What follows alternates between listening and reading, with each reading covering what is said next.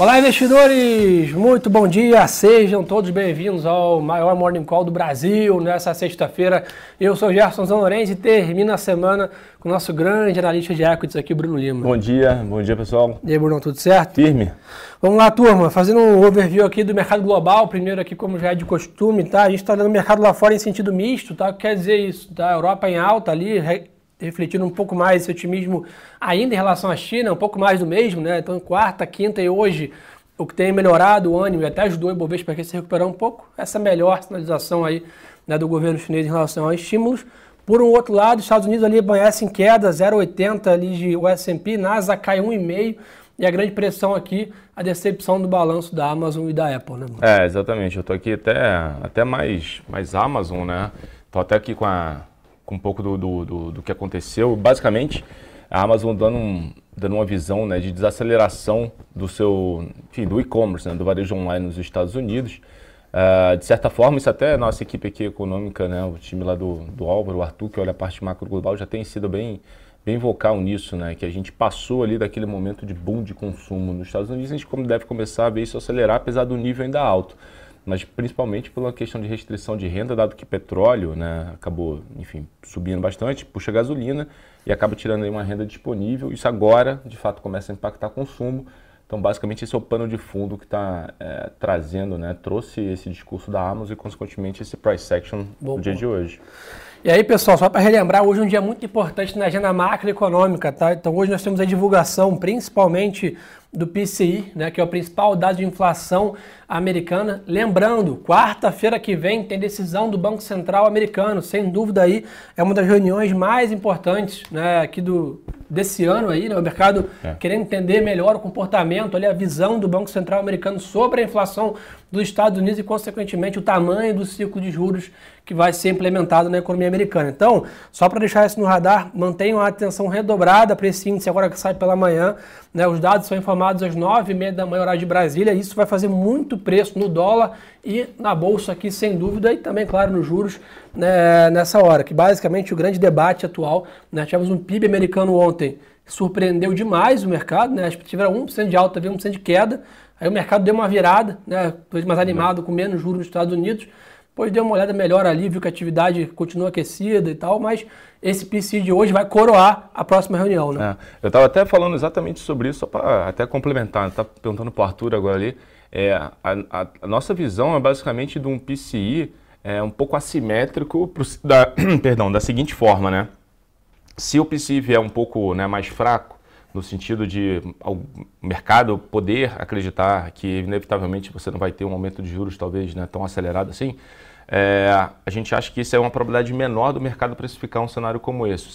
Parece muito mais assimétrico o Arthur até comentou isso, teve um pouco desse PCI já antecipado ontem no próprio número do PIB. Uhum. Então, basicamente, assim, se tiver um PCI mais fraco, ele acredita que o mercado ele não melhora tanto e juros continua abrindo, só que num, num outro, né, num pace um pouco mais, é, é, no mesmo pace. E se o PCI for pior, ou seja, mais inflação, ele acha que o mercado pode deteriorar mais. Né? Boa, você acabou respondendo a pergunta do Wellington, que era como que a gente conseguia ler esse dado em relação ao impacto do mercado. Então, pessoal, é basicamente como a gente faz com o IPCA aqui no Brasil. Né? O IPCA mais salgado é ruim né, para a Bolsa e mesma coisa lá fora. Né? Então, se a gente tiver um PCI em linha, que o mercado espera, é bom para a Bolsa. Se tiver um, um, PC, um mais salgado, vamos dizer assim, isso vai gerar uma saída de capital pra, da Bolsa para a renda fixa. Então, monitorar esse dado aí, 9 e meia da manhã, e vou reforçar esse ponto da super super quarta semana que vem de novo. Então, Banco Central Americano e Copom aqui no Brasil decidindo taxa de juros. Expectativa do mercado é 0,5% de alta lá fora e 1% aqui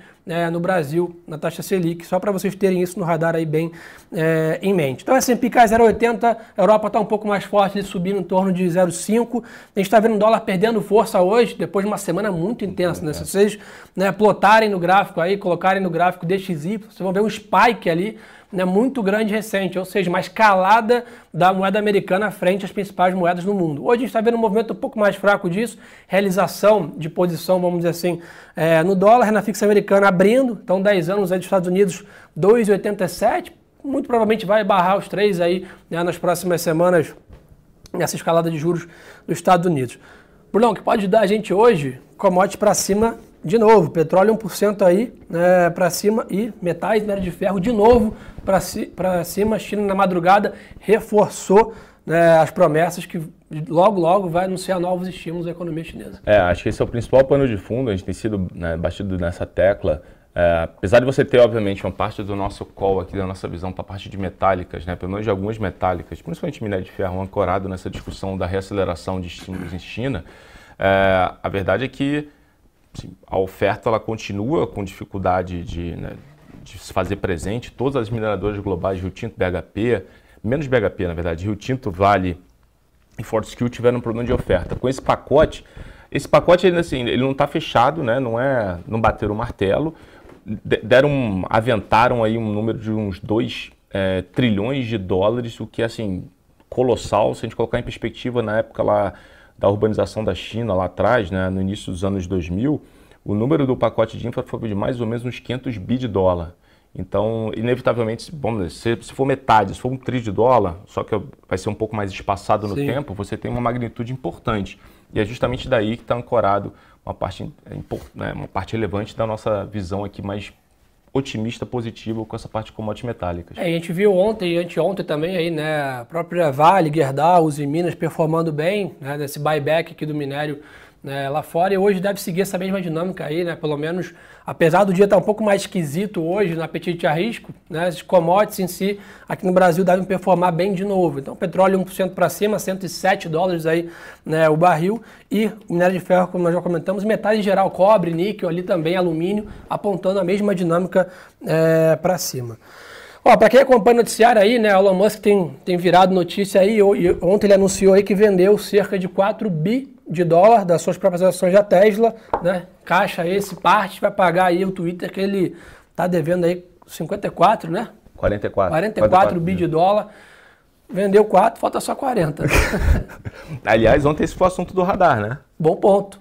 Radar da semana. Então já deu a dica aqui. Sabe o que a gente fez ontem? Gravou o radar da semana, nosso podcast semanal lá com a Marcele. Uma aula aí, né, Brunão? Participou com a gente, falamos com o Bernardo também de todas as, as BDRs lá de fora ali, né? Amazon, Google, Facebook, ou seja, acabou o Morning Call, já corre para o Spotify, lá para o Deezer ou SoundCloud, procura aí Radar da Semana, podcastzão já voando. Um ponto importante, né? Mas já, você falou que, que, que o Elon Musk vendeu o Tesla e ela está subindo 3% no pré-market. Que basicamente ele vendeu essa posição e anunciou que não vai vender mais. É sei, os outros 40 bi de dólar ele vai arrumar de outra linha, né? Ou caixa própria, ou crédito, que seja. Mas isso deu uma acalmada no mercado que tinha medo que ele tivesse que vender 40 bi né, para pagar o Twitter, vamos dizer assim, de toda a posição da Tesla. Então, basicamente, é isso que favorece um pouco é, o mercado. Bitcoin sofre um pouco hoje, aí 2,70 de queda, 38 mil dólares. Bitcoin está com uma dificuldade grande de passar desses 40 mil dólares, né, indo de encontro com essa volatilidade muito grande no mercado global, né, essa reprecificação da renda fixa americana está tirando o fluxo aí de todos os ativos internacionais, o Bitcoin sofre junto nessa dinâmica né, de menos capital ali para ativos de risco com, essa, com Fed Funds, né, como se fosse a Selic lá de fora é, mais ativa. É, tem sempre essa discussão, né? Tem o impacto dos juros nos ativos globais e Bitcoin ganhou muita correlação, né?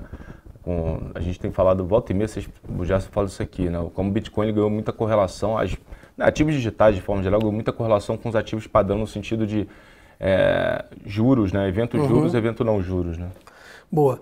É, pessoal, e aí, né, só para dar um, um, uma luz o que a gente comentou dos resultados, né? Então, para marketing aqui, as ações da Apple estão caindo 2,40 lá fora e a da Amazon cai em 9%. Então, um tombo bem maior da Amazon, como o Bruno comentou, com essa sinalização, né, que foi um tri fraco e os próximos tris também vão né, ser mais fracos aqui, dada essa percepção de menor consumo da população americana. Então, é só para vocês terem isso no radar. 2,5 na Apple e 9 na Amazon são as quedas dessas ações no pré-market. A gente comentou o peso que essas ações têm no Nasdaq, então puxa todo o movimento e o peso que o Nasdaq em si tem no S&P 500. Né? Então, que são 500 maiores empresas dos Estados Unidos, as tecnologia com certeza estão lá no top 50, sem dúvida. 25% do S&P está tá classificado ó. como tech. Quem sabe quarto. fala ao vivo. Vamos lá, Bruno, vamos para o Brasil? Bora. Então vamos lá, turma. Falando um pouco para vocês aqui de Brasil, tá? A gente também tem alguns dados importantes aqui, acho que nem se compara o peso dado aqui no Brasil com esse PCI que tem lá fora 9,5, mas temos aqui hoje dados aí de taxa de desemprego aqui no Brasil que sai 9 da manhã, estimativa aqui do banco é de 11,30, taxa de desemprego nacional aqui no Brasil. Pessoal perguntando bastante para analisar um pouco de câmbio, tá? A gente conversou ontem com o Arthur e com o Álvaro, a turma de câmbio, tá? A percepção nossa é que o câmbio tem mais espaço ainda para estressar um pouco, para no final do ano retomar uma tendência um pouco melhor. O que eu quero dizer com isso? Né? A visão deles é que a gente tem ainda né, mais espaço para o dólar voltar lá para 5,10, 5,20, para depois assumir a trajetória mais calma lá para o final do ano, terminar o ano a 4,80, 4,90. Por que disso? Porque qual é a percepção? Ainda existe muita incerteza sobre né, esse ciclo de juros nos Estados Unidos. A percepção, conforme vão saindo dados de inflação e vão tendo reuniões do Banco Central americano, vai ficando mais fácil o mercado se adaptar a esse novo cenário de juros americanos. Então a gente tem aí uns 4, 5 meses de vol, né, de, de, de, preocupação com isso, e depois uma normalização desse movimento. Então essa é um pouco a tendência do dólar, de curto prazo é alta, de longo prazo é voltar para aquele patamar lá de 4,70, 4,80 que a gente tinha, tinha visto, né? É, o câmbio tende a ficar agora mais a gente está chegando na janela aqui eleitoral, enfim, até o Arthur sempre comenta um pouco sobre isso, né? Historicamente, sempre tem uma volzinha de câmbio, uhum. independente assim do, né, do que for o cenário eleitoral, mas sempre nesse período sempre tem uma vol a mais. Aí, como a gente está nessa discussão lá fora também, é mais uma pitada aí para o mundo do câmbio, né? Pessoal, quem sempre pergunta aqui, o WZ hoje está apontando uma alta de 0,20, ou seja, está né, tá em linha com o mercado ali, a Europa sobe meio, Estados Unidos cai meio, a gente está no meio do caminho ali ajudado né, pelas commodities, então a 10 da Vale subindo 0,5 e a Petrobras também subindo 0,7. Então uma alta ali né, é, simbólica, vamos dizer assim, dos papéis. Importante lembrar uma coisa, né, gente, que eu sempre tenho falado aqui, Brunão.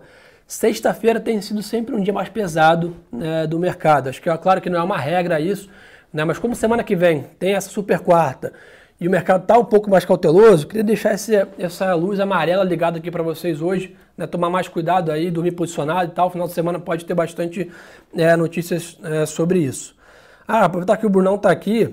Brunão, é o seguinte, né, o governo aumentou aí a CSLL dos bancos de 20 para 21, 1% aí, basicamente para bancar o último refis que foi feito. Né? A gente tem visto os bancos ali ficaram um pouco é, amassados aí com essa percepção, né? É, banco, na verdade, o que aconteceu foi que o resultado do Santander trouxe um pano de fundo é, algum, bem, bem ruim para a parte de provisão, né? O que pegou Também. foi basicamente isso. Santander, quando reportou o resultado, né, a inadimplência um pouquinho pior, a provisão aumentou bastante, isso não estava não tava no cenário do mercado para agora. Né? O mercado acho que já, já, sabe, já tinha em mente que num cenário de juros mais alto, até a gente falou sobre isso também no, no, no podcast, né? você tem menos é, renda disponível, né? inflação mais alta, né? você tem essa compressão de renda, você inevitavelmente acaba gerando, né? pode gerar inadimplência um pouco maior. Aí, só que a gente acreditava que esse negócio fosse alguma coisa mais ao longo do ano, foi surpresa ter vindo já no primeiro TRI, acabou dragando ali o setor Sim. quase como um todo. Uh, mas de fato, é, assim, 1% da CSLL é muito, acho que é muito mais a questão do sentimento, porque não, não pega de forma é tão relevante, né? é marginal. Acho que esse é o principal ponto para ficar de olho. Hoje a nossa visão para resultado de banco, até alguém perguntou aqui, não lembro, mas já adiantando aqui no, no YouTube, é, a gente está mais convicto em resultados positivos de Banco do Brasil e Itaú versus, bom, Santander já saiu agora, né, mas é, e Bradesco. É, e sendo a, o destaque da temporada Banco do Brasil. Boa. É, talvez essa, esse pessimismo que se criou ali com o Santander possa ser dissipado com algum outro banco para o outro lado, trazendo uma, uma percepção melhor. Pessoal, na parte corporativa, sai o resultado da Ipera aí, né, mostrando 348 milhões de lucro, uma alta de 14% aqui.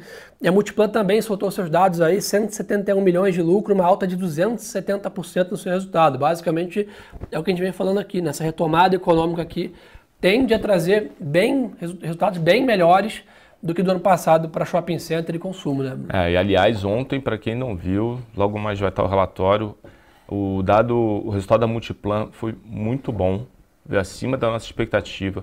Os números operacionais dos shoppings, as prévias operacionais já tinham sido boas, mas o resultado de fato, né, quando a gente olha ali, que é no jargão, no nosso jargão aqui, que é o o, o, o, quanto de a geração de caixa da operação em si, ela veio muito acima do que a gente tinha. A gente realmente acredita que o setor ele vai sofrer revisões positivas de lucro ao longo do ano. Nos parece que hoje, né, dada a simetria de, como você bem colocou, Sim. consumo de alta renda vindo forte e uma opcionalidade de juros lá na frente começando a ficar mais amigável, o setor de shopping deveria responder positivamente ao longo do ano. Boa. Pessoal, um ponto importante aqui, né, para a gente né, ficar de olho também, o pessoal até perguntou aqui, o Tony perguntou, gringo saindo, realmente a gente viu que nos últimos dias, acho que o último dado que a gente tem do dia 26 ali, uma saída significativa, foram 2 bilhões de reais de saída net do investidor estrangeiro aqui do Brasil. Acho que, de novo, né, ele tem 40, 50 bi de entrada aqui nesse ano, retirou dois semana passada, sem dúvida está tendo um ajuste de posição internacional, com essa preocupação né, com a inflação americana, mas eu não acho aí que tem uma mudança de tendência, né, que o gringo vai sair agora nos próximos três meses, como ele entrou nos primeiros três meses aqui no Brasil. Acho que é muito mais essa percepção, inclusive essa visão da China mais pujante melhora, essa visão Brasil, né? Muito investidor gringo investe em China através do Brasil, né? Da nossa correlação com exportação para eles. Então acho que é mais um ajuste pontual de fluxo do que uma mudança de tendência, né, Bruno? É, acho que sim, cara. A gente tem, a gente corrobora ali, a gente está até pelo que a gente tem discutido com o mercado como um todo, meio que aquela foto ela segue ainda, né? Aquela discussão de Rússia não tem como, né? México, putz. Índia tá caro. Índia tá caro. Esse cenário ele não mudou, né? Na margem esse negócio não mudou. Até... lembrando, Bruno, desculpa interromper, dólar voltando para 5, ah. melhora para ele, né? A simetria para ele, né? Que tá olhando o mercado em dólar. E outro ponto, né? É que, é que, é que o, tema, o tema guerra ele não sumiu do. Assim, a gente meio que assim. Parece que o negócio sumiu, mas não sumiu. As tensões seguem, até na margem o negócio escalou um pouquinho. É, que de fato o mercado, acho que agora, como os resultados corporativos americanos, está olhando muito mais também essa dinâmica, mas não pode esquecer que o evento guerra, evento conflito, ele segue. Inclusive, até esqueci de dar essa notícia aqui, a alta do petróleo hoje tá, é em relação à proibição da União Europeia ao petróleo russo em relação às sanções contra a Rússia. Ou seja, a Rússia não pode mais vender o petróleo dela para a Europa. É. Exatamente. Os Estados Unidos também já não compram. O que ela vai fazer com esses 7 milhões de barris aí por dia? A, a tese é que a China estaria comprando e ajudando, né, a dar um fluxo ali para a economia russa. Mas, bom, o próprio, próprio primeiro chinês ele já comentou que ele gostaria do fim do conflito. Então fica meio ambíguo essa discussão. Mas, de fato, é, é isso aí que o Jess comentou. São 7 milhões a menos de barris dia que nenhum mercado global compra, corrobora aquela visão de petróleo mais apertado por mais tempo justamente devido a essas sanções. Boa. É, pessoal, seguindo a parte corporativa aqui, tá? A Oi vendeu o seu negócio de TV via satélite para a Sky, aí, né? A Oi vem no seu processo de desinvestimento já há algum tempo. A Braskem divulga seu resultado hoje, após né, o fechamento. E a Vivo projeta 5,4 bilhões em sinergias com a compra da fatia da Oi Móvel aí, né, junto no consórcio com as demais é, empresas. A gente está vendo aí novamente uma bateria grande de dividendos sendo anunciados, tá? Já viu Uzi Minas vai pagar 734 milhões em dividendos, dá 57 centavos por ação. E a Sabesp vai pagar 644 milhões, o que dá quase um real, 94 centavos por ação, que é um bom ponto aí. A Açaí também vai pagar 12 centavos por ação e a Engie vai pagar aí 67 centavos por ação. Na média, né, Bruno? Mesmo é, com um cenário desafiador, vindo de um ano de pandemia e tal, a gente tem visto um yield bem interessante, muito. né? Alguns, inclusive, muito próximo da Selic ali e tal, é, do CDI, vamos dizer assim é, das companhias, que é um bom sinal. Vamos dizer assim, no final do dia, se a empresa está pagando dividendos, se tudo tiver né, certo, é que ela está gerando caixa, que ela está dando lucro. É, é, um bom, é uma boa sinalização. Né? Ah, excelente. A gente volta e me bate aqui na tecla, que o pessoal, às vezes, a gente olha o, né, discussões aqui, a gente olha o índice, sei lá, 100 mil, 110, fala assim, poxa, andou muito, né? 100 mil, 110 mil. Só que se você tem que colocar em perspectiva que as ações, né, que as empresas elas, né, caminharam ao longo do tempo, geraram lucro, então o teu múltiplo ele tem que mudar ao longo do tempo. Né? 100 mil de hoje, não vou ficar aqui batendo na tecla, mas é, que, né, é quase que equivalente a um, um, patamar lá de trás de sei lá, 70 alto, por aí, 80. Então é muito difícil, ainda mais dada a estrutura de capital das companhias, que esse ponto do Gerson, né, que o Bovespa hoje é muito menos endividado, né, as companhias têm muito menos dívida no balanço, a geração de caixa marginal tem sido utilizada para recomprar. Olha a Vale o que aconteceu, 500 milhões de ações de recompra, que é um caminhão. 40 e, 40 mil, e, ou pagar dividendo. Quando você junta esses dois componentes, você de fato tem aí o, o retorno total para o acionista, né? mais o próprio ganho de capital da ação. Então acho que é um ponto importante para ficar de olho e monitorando. Boa. O pessoal perguntou aqui como está o WZ. Leve alta, tá? O mercado lá fora, no Brasil, negociado lá fora, está apontando uma leve alta hoje. O mercado americano está em queda, refletindo preocupação com os balanços. O mercado europeu em alta, apoiado junto com a gente aqui pela essa melhora na percepção aí de estímulos à economia chinesa. É, mas o pessoal está querendo saber aqui, manda as perguntas aí. Pô, super audiência para uma sexta-feira, 1.200 pessoas com a gente no YouTube quase 400 no Instagram. Então deixa o like aí, clica no, no joinha, clica no coração do Instagram. Quem está aí, compartilha com o amigo aí, turma. Vamos crescer esse nosso encontro aí, para que nossos colegas, familiares aí, parceiros de mercado sempre comecem o dia bem informado, que aí é 90% do caminho andado para ter sucesso no mercado de investimentos. Bom, ponto aí saiu agora há pouco, não temos grandes detalhes, tá? A Aliança Sonar e a BR Malls firmaram aí o acordo de, de aquisição entre as duas companhias. A gente vai soltar mais informações aí à frente. Acabou de sair, era 8h30 quando saiu isso lá na, no noticiário, mas aparentemente a, a, essa negociação chegou né, ao fim ali com, com sucesso entre as duas companhias. É, umas pessoas estão querendo saber aqui. É, ó, André perguntou: PIB americano ontem desanimou. O que aconteceu, André? A gente, quando saiu o dado do PIB, a gente percebeu ali basicamente um susto. Né? O mercado esperava a, economia americana crescer 1% e ela retraiu 1%. Aí basicamente o mercado entrou ali um pouco em pânico. Quando foi destrinchar o número, a gente viu que esse, essa queda está muito mais na parte de investimento do que da atividade. E aí o mercado se acalmou e voltou um pouco a tendência né, de alta, mas sem dúvida né, chamou um pouco de atenção. Mas o que vai ditar o discurso do Fed semana que vem é o dado que sai agora, 9h30 da manhã, que é o dado de inflação americana, é o PCI. É como se fosse né, o nosso IPCA aqui, que é o que o Banco Central americano olha para controlar a inflação. E eu sempre gosto de ressaltar isso. Né? Muita gente às vezes esquece que a missão do Banco Central é só uma, controlar a inflação. Às ah. vezes acha que é controlar o câmbio, controlar o crescimento e etc. Né? Ele é o guardião da inflação. Então, por isso que esse dado de hoje é tão importante, muito mais importante que o PIB. Ele, ele é cobrado, vamos dizer assim, pela inflação, né, Bruno? Cara, posso pegar uma pergunta aqui que eu acho muito boa, é. é assim, do André Luiz aqui ó, no, no, no YouTube. É, ele pergunta assim: a recompra ajuda o pequeno investidor como? Cara, essa é uma boa pergunta pelo seguinte: a recompra de ação ela te ajuda né, no sentido da, daquela discussão do efeito bola de neve. Quando a companhia vai lá, recompra as ações e ela cancela as ações é, em tesouraria, você concorda comigo que quando ela paga dividendo no momento seguinte você recebe mais dividendo por ação, porque você tem menos ações em circulação, né? Se você tinha, se a companhia pagava 100 dividendos para mil ações em circulação, era um valor. Se ela paga 100 em dividendo para 800 ações em circulação, você concorda que de forma unitária por ação é um dividendo maior? Então, tentando te responder aqui como é que a recompra ela te ajuda. A empresa tem que recomprar, mas é muito importante que ela cancele as ações em tesouraria, porque aí sim o capital social se reduz. Ou tem empresa que paga o dividendo em ações, né? Faz é, bonificação. Faz a bonificação, também tem isso. Devolve para o acionista um bônus em ação. Exatamente. Então o ponto é esse, André. Você recebe mais dividendo por ação. Você divide o bolo de dividendo com menos gente. Boa turma, queria pedir para vocês agora dois favores aí. O primeiro, você já, já deu um comentário sobre isso, que acompanha o nosso podcast Radar da Semana lá com a Marcele e, e, aqui o Brunão e o Bernardo lá deram uma aula para a gente de mercado, então não perde isso por nada. E o segundo, que é muito importante, é apoiar a gente também lá nas redes sociais, que estão aqui embaixo, ó, Gerson Zolorenzi e Bruno Lima Ações. Acabou aquela live, entra lá, segue a gente no Instagram, Gerson Zolorenzi e Bruno Lima Ações. Dá aí suporte, postar a gente, compartilhar, isso que mantém aí né, as lives de pé com, com grande audiência, suporta demais aqui esse nosso trabalho. Brunão, obrigado pela obrigado, parceria de todos. Queria desejar a vocês aí uma excelente sexta-feira de negócios, um ótimo final de semana. Voltamos segunda-feira cedinho com vocês. E lembre-se que o melhor ativo é sempre a boa informação.